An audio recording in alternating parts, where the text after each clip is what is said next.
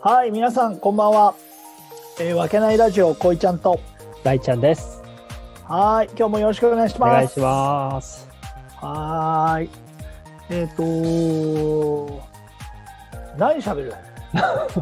るいきなり。いきなりですね。そうだね。今そうね、ん今日はね、僕の方からまずテーマをちょっと持ってきましたんで、ありがとうございます。はい。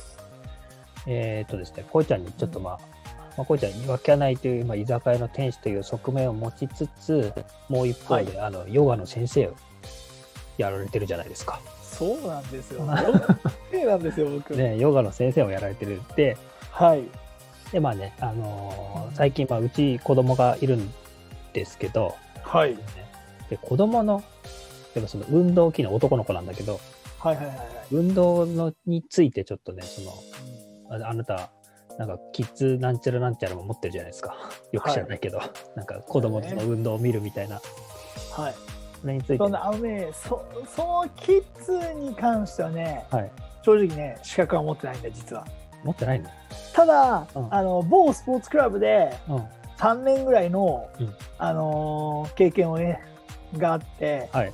でそこで知識的なものは、うんあのほぼほぼ取得したんだよねなるほどねだからそこの知識に関してのうん企画試験を受けずに、うんハイパフォーマンスっていううんよりジュニアだったり高校生向けに対してのアスリートに対しての、えーアプローチの仕方とか、ふーそういうの、そういうのを資格を取ったんだよね。なるほど資なる格って民間の、その、あれが出してる資ほ格ど。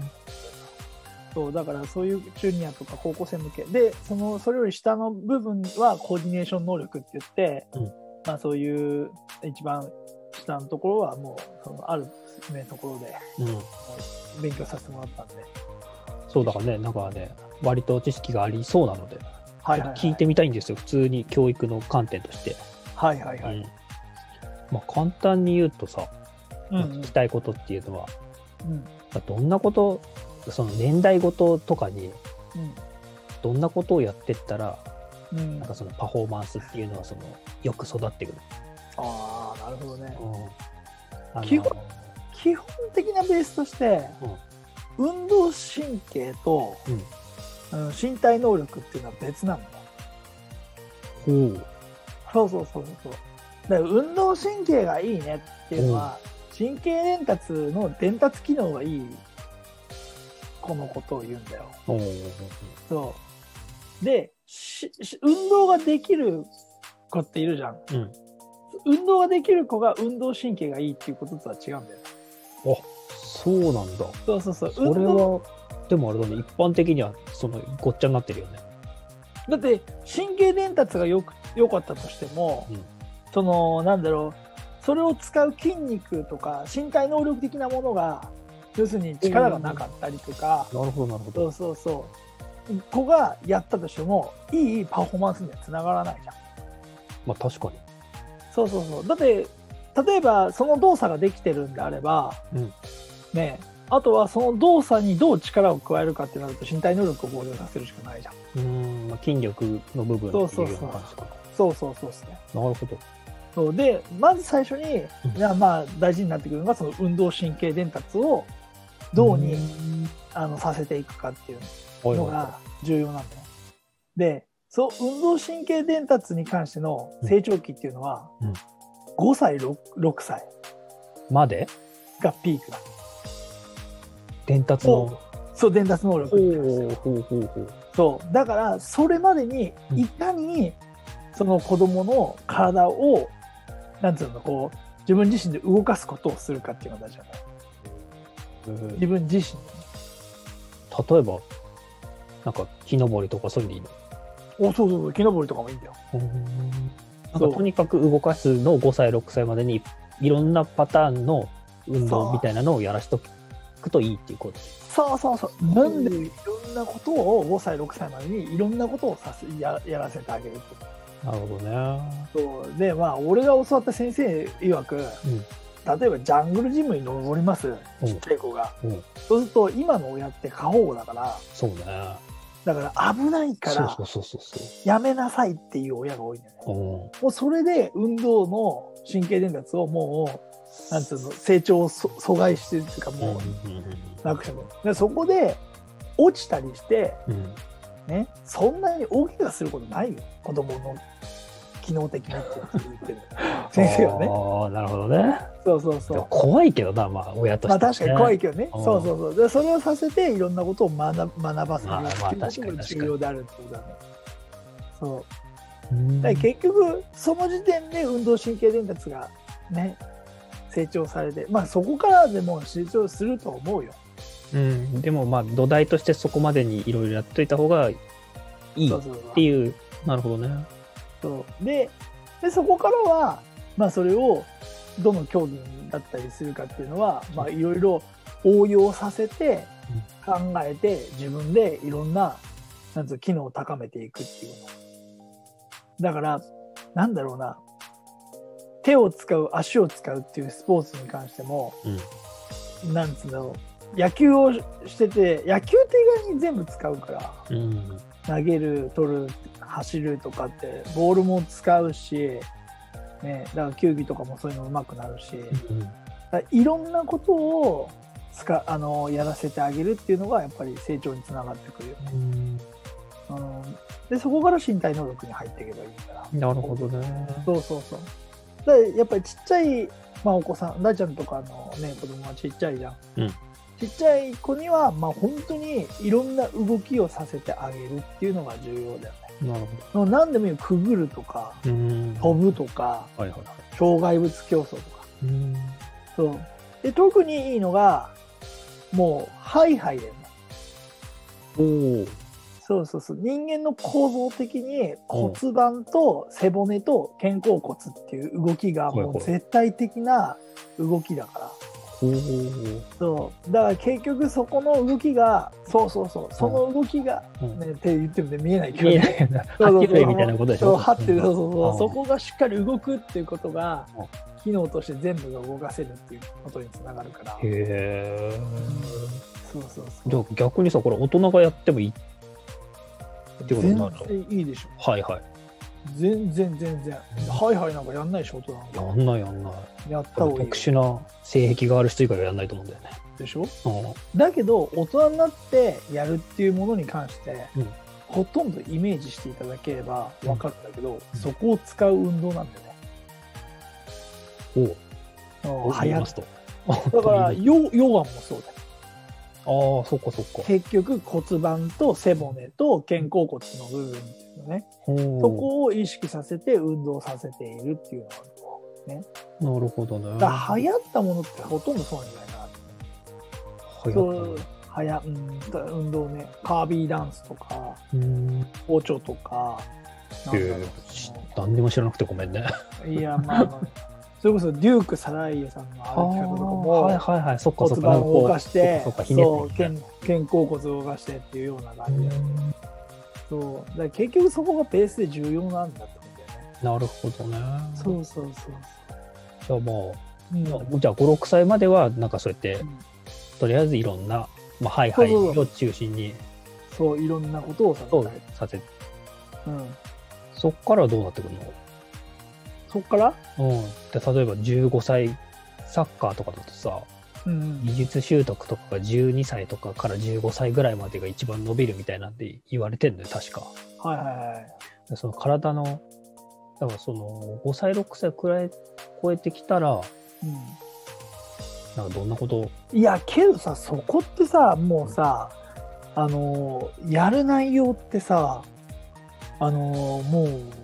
コーチによって全然違うよね考え方とか、まあ確かにねそうそうそうそう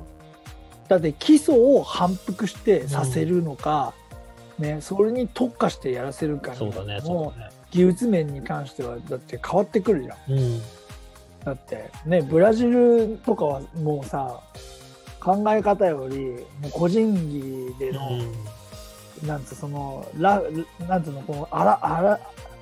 整地されてないところで うんボールを扱ってそれはいはいがはいは生いきるっていうのも、そうねサッカーはストリートでやってますからね、ブラジルそはうねそうそう、でそれも技術の向上につながってたりするとかって、うんで特化してドリブルが上手い子が出てくるとかってそういうのもあるだろうから、はいはいはいその辺になってくるともう何が正解かっていうのは正直難しいよね、どうにしたいかっていうのがあ目的とそのスポーツやるスポーツとかの競技性によるっていう感じかうん短所を補うのか長所を伸ばすのかっていうのが違ってくるだろうしもともと俺がやってたっていうのが教えてたっていうのは、どの競技に行ってもうん使える能力を高めるっていうのが、おおそうそうその辺その辺そうだからそれに合ったその内容だからその日によって違ったりするのってあので結局小学生までのプログラムだったからうんだから結構マット運動とか跳び箱とかうん本当になんかき基礎基礎的なものっていうのを反復してやってたりすることが多かった、うん、意外なるほどねえーじゃあさそのうん今そのアスリート的なさらにそのジュニアの方になってきていや例えばこいちゃんのそのところにサッカーでなんかもっと上手くなりたいんですみたいな人がそのなんかパーソナルコーチじゃないけどさに来た時はどんな感じになるのだからもうそこはさもう基本的なベースとして考えられるのが、うんもう武井壮さんの大ちゃんが大好きな武井壮さんの考はえと結構一致するよ、いはいはい要するに、うん感覚の中で自分の体をどうに使うかっていうのを意識させるんだようんうね、んうんだからだか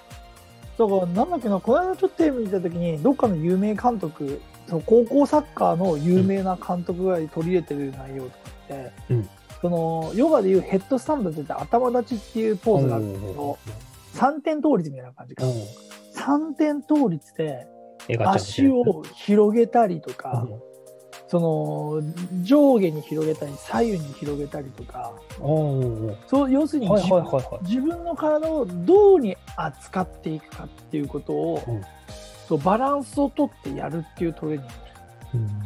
そういかなる場面でも自分の体が安定していないと、うんいいパフォーマンスは取れないから。うんまあそそううそう、バランスっていうものを重要視させて自分の感覚を研ぎ澄まさせていくっていうようなことをトレーニングの中に入れておーたあこれすごい面白いなと思ってでヨガとかも結構そうだからへえそうなんだそうそうそうよ基本的にヨガっていうのはうんあのスタジオとかには鏡はないんだよはいはいはい鏡を使ってうんポーズを作るんじゃなくて、うん内側から感じて自分の体がどうなってるかっていうのを感じてあの感じていくうんやりたいな、まあ、ポーズややりたいなんていうの正解っていうのはあるじゃんそれを鏡を見てやるん鏡を見て自分を見てやるんじゃなくて自分の内側から見て判断してそれになっていくっていうのが一番いいおーというように、うんだからトレーニングをする際に自分の体を今どういう状態なのかどうに使ったらあのなんていうのこの姿勢が取れるのかとかだからそこには絶対的な体感というものがなんつうのこうね重要になってくるからうんはい体幹トレーニングが重要なんだよっていうこはいはいとそうそうそうなるほどねそううんまとめると、うんまあ、し幼少期は運動機能を高めるためにうんえいろんな動作を体に染み込ませてあげる、うんそこからは応用させて、まあ、こう体を使いながら、うんえっと筋力はつけないようにそのいろんな動きを安定させていくっていう方向を持ってるおそーしてなるほどね反復させてうん例えばかけっことかも反復運動をすることによってどんどんどんどん上達していく、うん大きなものから小さいものに絞って反復運動をさせてあげることによって成長につながっていく大きなものっていうのはだからそのいろんな動きだよねいろんな動きをさせるじゃんうんテープとしては、うんボールを使ったりとかうん手と足を使って走る蹴るとかやったりとかその投げるとかやったりとか、いろんなことをやらせてあげてそこからそれを上達させるには今度はあの反復練習であとは的を的めがけてやるとかさはいはいはいはそうそうそうそういうどんどん絞ってって、いそう精度を高めていって、なるほどねそう最終的にはその体をどうにつどうに使うのがそれが一番正解に近づくていくかっていうのを、そうか、そうか。イメージとその実際の動きがどんどん合ってくるようになればうん、いいっていう感覚でいいのかな。そうそうそうそう、で最終的にはそれをほらねそこにどうしたらいいかじゃん例えばボールを正確に蹴ることをしたのそうだか、うんボールを早く蹴りたい蹴あー速いスピードで蹴りたいのかっていうのによってもまた今度違ってくるわけじゃんだからそれに対しての筋力だったりとか、そう体身体的なものをその成長させてあげればいい、ううんんなるほどね。そうそうそうまあ、まあ、うちの子はね、まだちっちゃいんで、とにかく、じゃあいろんな運動をして、運動、その神経伝達の部分を鍛えていくっていうのが、やっぱいいっていうこうとんでいいかな。まあそうなんだけどね、うんだけ、どこういうこと言っちゃいけないんかもしれないけど最後の最後に一つだけ言うけどうん、うん、あのーそれをどうこうするのってまあこれいろんなことにも言えるんだけど、うんまあ、こんなこと言ったらあれかもしれないけど、はうん前行き長いけど、い、はい、その一番重要なんてうん、メンタルだからほ何かっていうとう、そのまあほら俺の全部の中での、まあ、座右の銘とこの間言ったけどうん、座右の銘とかじゃないけどさああのー大ちゃんもよく言う、ね、知ってると思うけど、は意識が変わって行動が変わって結果が変わるっていうロジックなんつうのこういうこれは絶対的に変わらないものじゃん。うん、うん、そうその中で本人自身が意識とかうん、心ができてないければ何をしても結果は変わらないから。なるほどね。そうそう親がもしこれを聞いたところで、うんこうにするんがいいんだよとかって言ったとしたって、あまあ、本人がやる気本がなか人ったがらね。やる気なかったら何も変わらないから、はいはいそうだから一番最初的にやるのははい。そこだけどねうん。おー、もっせ成成長させるにあたってとちなみにどうやってたのそ何がの、キッズレッスンやってた頃は、その運動を、結局楽しんでもらわないと子供たちやんないでしょうんそこの工夫みたいな。あもう基本怒らないああ楽しいことしかしないそ嫌なことはしないとか。う嫌なことはしないだから俺の場合どっちかと変わってるからさしたくなければしたく なあしなきゃいい。しなきゃいいって言い方おかしいんだけ どしたくなったらおいでっていうような感じだからああ。はそうそうしようよってよしなきゃダメだよとかっていはい。なんでできないのとかって言わないよね。はいはそうそうそう。とかなんか、い。なんかいっぱい言われてきたからね。そうですね。 そうですね。なんでできはないのっていそうですね。今も言われ続けてますからね。そうですね。は。はいだからそう一切言わないね。い。うんで、ほら、ね、あれも好きじゃないし、並んでとかって言ってさ、うん並ばない子に、なんで並ばないのあそういう教育もあんま俺好きじゃないかあ。ら、はいはいはい。そう。だから逆に、じゃあ先生も並ばないとかってふざふざけてたよね。そう。だけど、並んだら褒められるから並んでみようかなとかって言って隣で言ったりとか。あそうそうそう。あ、並んだら褒められるのか。だとしたらやってもいいかなみたいな気も子供になるじゃん。あ。あそうそうあ。まあ、工夫ですね、そういうとこはね。そうそうそう、んそういうのとかはすげえねあったからあれだよ意外にこれでもそのそのスポーツクラブ時代の時はキッズレッスン結構にえね多いなんかでもちょっと人気なんじゃないかなって親 から人て気な先生だったよ本当に、えそうだけどあれだからメインでやってなかったからー、あサブだったからそういうのができた逆に